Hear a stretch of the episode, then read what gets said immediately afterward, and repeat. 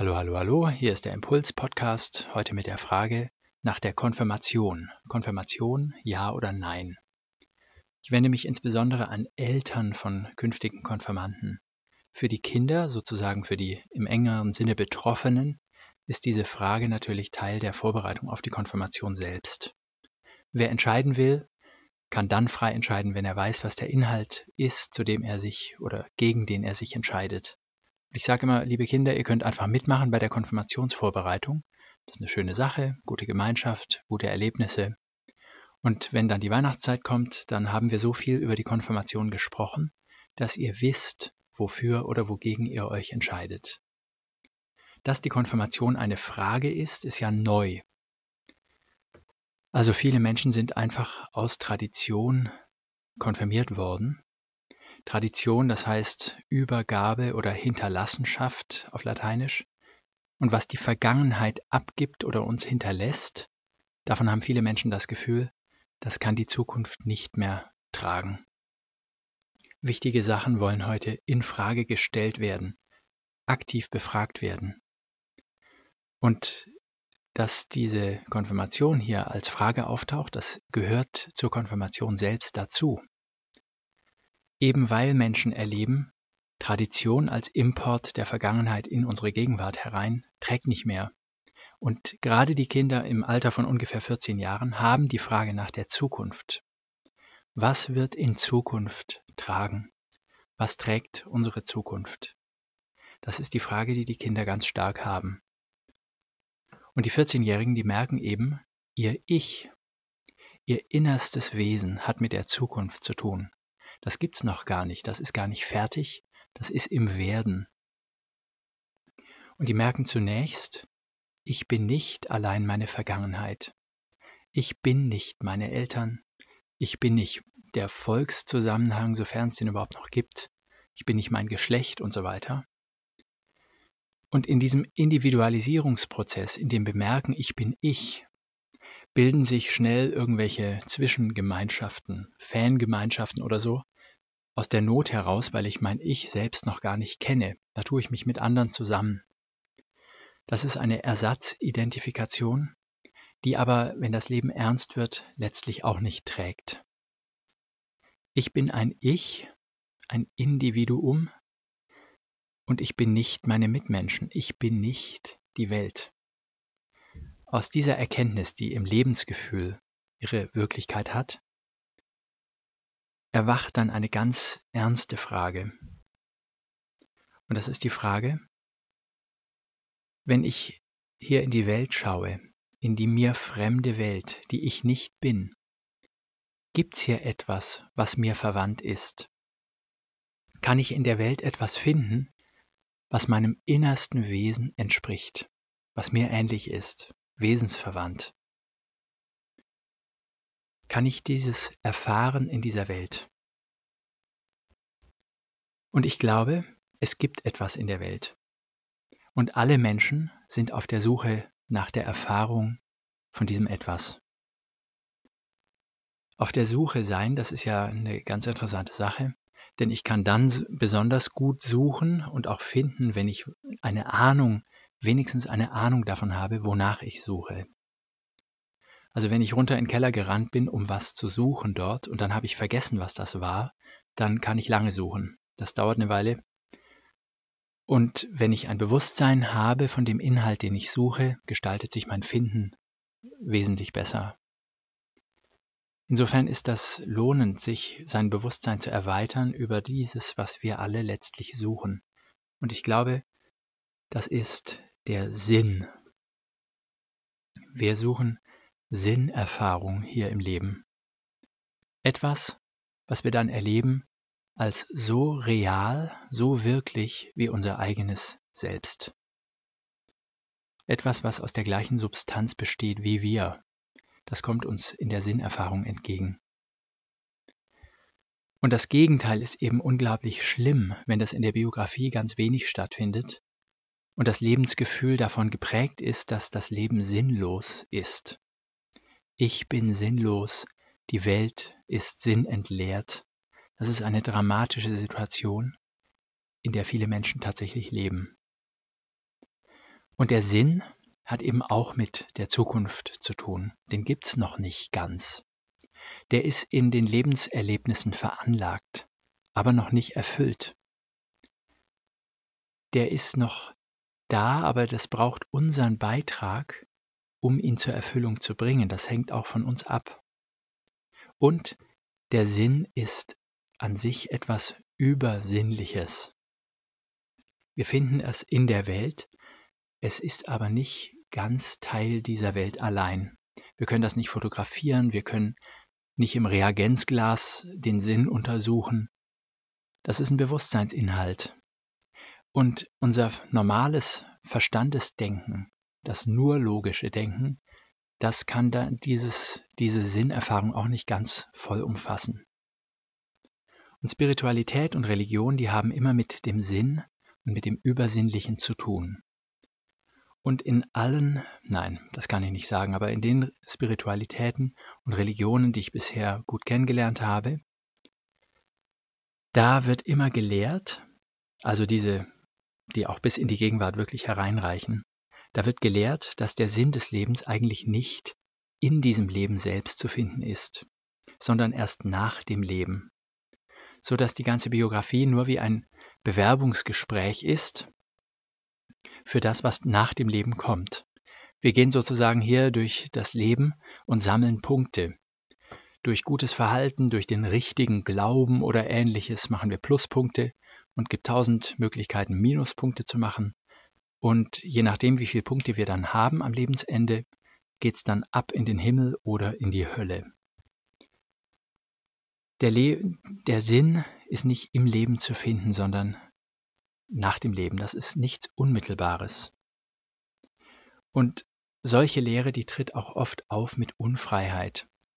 Zum Beispiel die Wahrheit. Da wird gesagt, das könnt ihr gar nicht erkennen. Das könnt ihr nicht unmittelbar erfahren. Das wissen andere. Das steht irgendwo geschrieben und da gibt es Dogmen und an die könnt ihr glauben oder nicht. Bis in die Meinung herein, politische Kirche oder ähnliches. Und auch das Verhalten wird gegängelt nach einem Kodex, richtig oder falsch, was ist vor der Ehe erlaubt, was nicht, was darf man trinken, essen und so weiter. Also, jedenfalls das Leben ohne unmittelbaren Sinn, das Leben eigentlich nur als Mittel zum Zweck. Und das wird heute vielfach noch so gelehrt. Das unterscheidet sich nach dem Komma in Details, ob man nun dieses oder jenes glaubt oder tun oder lassen darf. Aber vielfach ist das doch das zugrunde liegende. Aber unabhängig davon, dass es so gelehrt wird, es empfinden viele, viele Menschen genauso.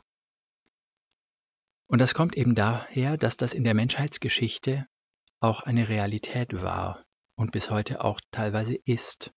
Die gespaltene Welt dass der Sinn nicht hier zu erfahren ist. Hier ist die sinnliche Welt und dann gibt's die übersinnliche Welt. Hier die Erde, dort den Himmel, Materie und Geist getrennt. Da oben sitzt irgendwo der Schöpfer und hier unten ist die Schöpfung. Die Welt wie ein Werk, ein Kunstwerk und der Künstler ist abwesend. Das haben viele Menschen als Gefühl, mehr oder weniger bewusst. Und die Zeitenwende des Daseins, das ist eben der Augenblick, wo etwas völlig Neues eingetreten ist, wo innerhalb dieser vorhandenen Welt, innerhalb dieser Schöpfung eine neue Schöpfung veranlagt worden ist. Der Sinn des Lebens hat sich in, den, in das Leben selbst inkarniert. Das ist jetzt diesseitige Tatsache. Und das wissen auch schon 14-Jährige. Also die wissen schon und haben teilweise selbst erfahren, dass man Himmel und Hölle schon im Leben auf Erden erfahren kann. Dass wir das trotz einer neuen Verbindung, die veranlagt ist, immer noch so getrennt erleben, das hat eben damit auch zu tun, dass das Erlebnis mit der Freiheit verbunden ist. Es liegt eben wirklich an unserem Verhalten auch und an unserem inneren Verhältnis öffnen wir uns für den Sinn. Lassen wir zu, Sinn zu erleben. Wir können Jahrzehnte sagen, also was ich da erlebt habe, ist nur schlecht. dem will ich gar keinen Sinn verleihen. Oder wir können uns aber auch öffnen, Erlebtes bejahen und schauen, was sich dann entfaltet. Das ist so, als ob ein Same in die Erde unserer Biografie gesät worden ist. Und das keimt ein bisschen auf, aber ob das wirklich wächst, ob das Blüte, Blüten und Früchte trägt, das liegt auch daran, ob wir ein entsprechendes inneres Licht auf diese vorhandenen Samen leuchten lassen. Und seither, seit der Zeitenwende, gibt es eben wirklich unglaubliche Beispiele von Menschen und Biografien, die gerade im Leid und sogar im Zusammenhang mit dem Tod eine tiefste Sinnerfahrung gemacht haben, die sie das Leben nicht als fremd, sondern als ihr eigenes Wesen erlebt haben. Und Menschen, die sowas beschreiben, deren Beschreibungen sieht man immer, das geht jetzt weit über, darüber hinaus, dass man fragt, was ist der Sinn des Lebens, sondern man müsste eigentlich eher fragen, wer ist der Sinn? Denn dieses, diese Erlebnisse, diese Lebenserfahrung in der Begegnung mit dem Sinn sind eben wirklich Wesensbegegnungen.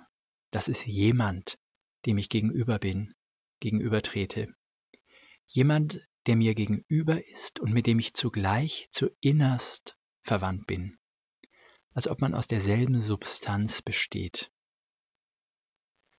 Und da sieht man, das geht natürlich schon längst über jede Konfession heraus und hinaus und über jede Religion als einzelne.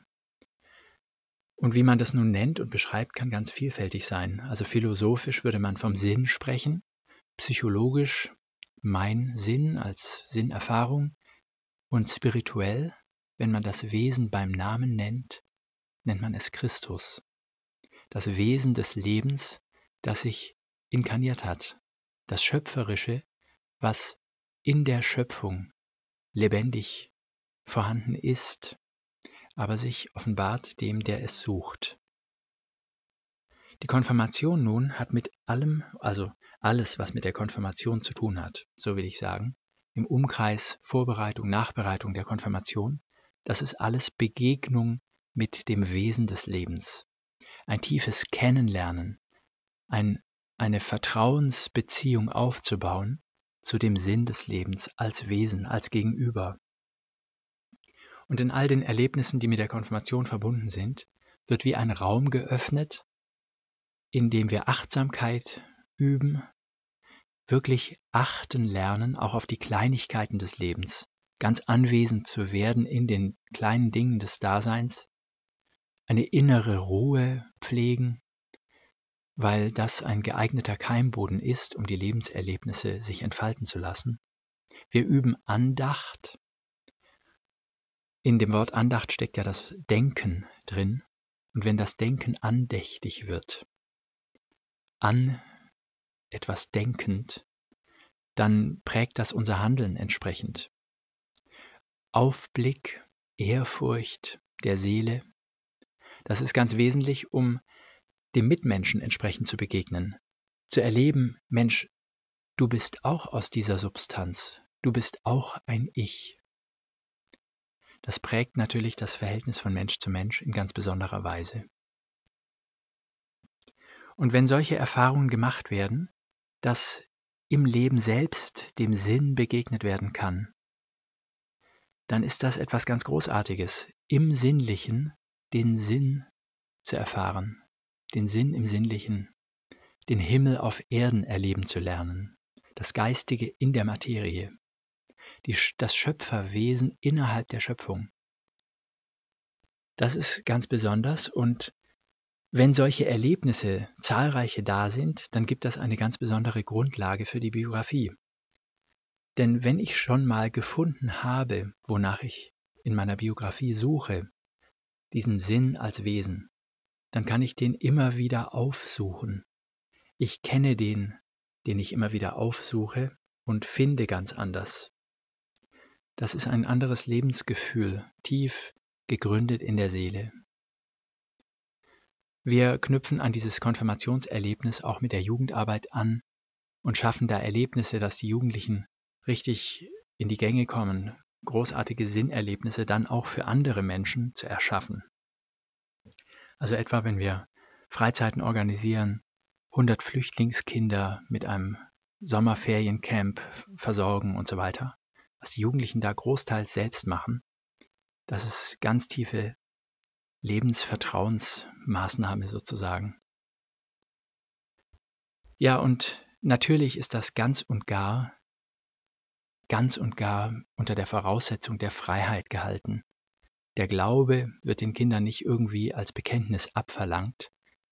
Die, die legen kein Glaubensbekenntnis ab, auch in der Konfirmation nicht, sondern die werden im Gegenteil ermutigt, ihr Innerstes auszubilden, um ein ihnen gemäßes Glaubensverhältnis zum Wesen des Lebens auszubilden. Auch in der Meinungsbildung sind sie selbstverständlich frei. Und ganz wichtig auch, dass mit allem, was Verhalten ist, nicht irgendwie ein schlechtes Gewissen gezüchtet wird, von dem man sich dann ein Leben lang befreien muss, sondern dass sie von vornherein ermutigt werden, selbstverantwortlich zu handeln. Ja, von dieser Freiheit kommt zum Beispiel im Ausdruck dadurch etwas, dass die Kinder nicht Mitglied der Christengemeinschaft, in der sie konfirmiert werden, werden müssen. Ja, nicht mal werden können. Das könnten sie überhaupt erst als erwachsene, mündige Menschen. Also man braucht nicht erst auszutreten, sondern man tritt erst gar nicht ein. Das geht nur als Erwachsener. Insofern ist das ganz und gar stimmig, dass das Konfirmiertwerden als Frage möglich ist und eine Entscheidung des Einzelnen da ist. Praktisch ist das so, dass wir regelmäßige Treffen haben und dann auch Ausflüge und Fahrten eine Radtour haben wir schon gemacht, einen Segeltörn, Städte besucht und so weiter. Was man konkret übernimmt und unternimmt, das hängt immer ganz stark davon ab, wer sind diese Menschen, die sich als Konfirmandengruppe zusammenfinden. Die sind ja sehr verschieden. Das sind ja eben diese einzigartigen Individuen. Vielfach lohnt es sich, Menschen zu begegnen, nicht nur untereinander, sondern auch Menschen zu besuchen, die Bedeutendes erlebt haben, darüber erzählen können oder solche Menschen einzuladen, und die Begegnung mit den Idealen ist was ganz Wesentliches, weil da die Zukunft in die Gegenwart hereinleuchtet. Das, wohin es idealerweise gehen könnte mit unserer Menschheitsgeschichte.